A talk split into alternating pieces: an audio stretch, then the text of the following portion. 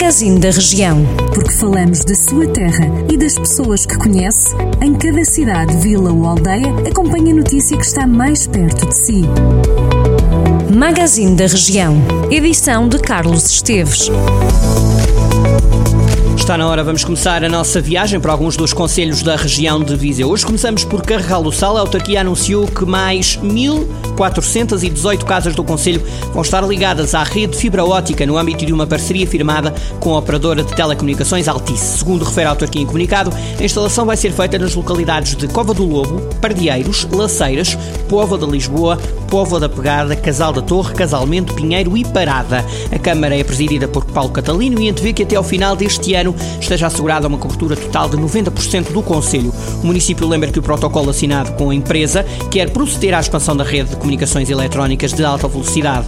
As duas partes estiveram recentemente numa reunião onde foi feito o ponto de situação sobre as necessidades e os trabalhos em curso no âmbito do projeto de fibra ótica. Diz a autarquia de Carregal do Sal que os trabalhos vão intensificar-se no início do próximo ano, com vista a alargar a cobertura ao resto do Conselho. Já se encontra em pleno funcionamento a nova estação de tratamento de águas residuais de Valgode, que serve os Conselhos de São Pedro do Sul e de Vozela.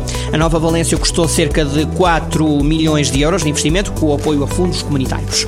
A ETAR entrou em funcionamento após a ativação da nova estação elevatória das Termas. O vereador de Ambiente, Água e Saneamento da Câmara de São Pedro do Sul, Nuno Almeida, destaca a importância deste projeto, afirmando que se tratava de um equipamento que era muito ansiado por todos os sampedrenses. O autarca esclarece que a ETAR de Valgode já tinha ficado concluída este ano. O autarca acrescenta que a Câmara de São Pedro do Sul tem realizado com a Agência Portuguesa do Ambiente há dois anos, no sentido de classificar algumas zonas balneares do Conselho, nomeadamente em relação à qualidade da água. A candidatura vai abranger as zonas balneares de Poço Negro, Poço Azul, Nodar, Uxa, Povos, Leiteiro do Rio, Negrelos e Termas. A autarquia de São Pedro do Sul vai desativar as antigas estações elevatórias das Termas e do Barocal e retirar toda a tubagem existente na ponte romana das Termas. A Direção-Geral de Energia e Geologia assinou recentemente um contrato de exploração que prevê a extração de tungstênio no Conselho de Armamar. O projeto vai criar cerca de 100 empregos numa primeira fase, dos quais cerca de 80 serão diretos. Em declarações ao Jornal do Centro, o Presidente da Câmara de Armamar, João Paulo Fonseca, mostra-se satisfeito com a assinatura do contrato e fala mesmo de um investimento importante para o Conselho.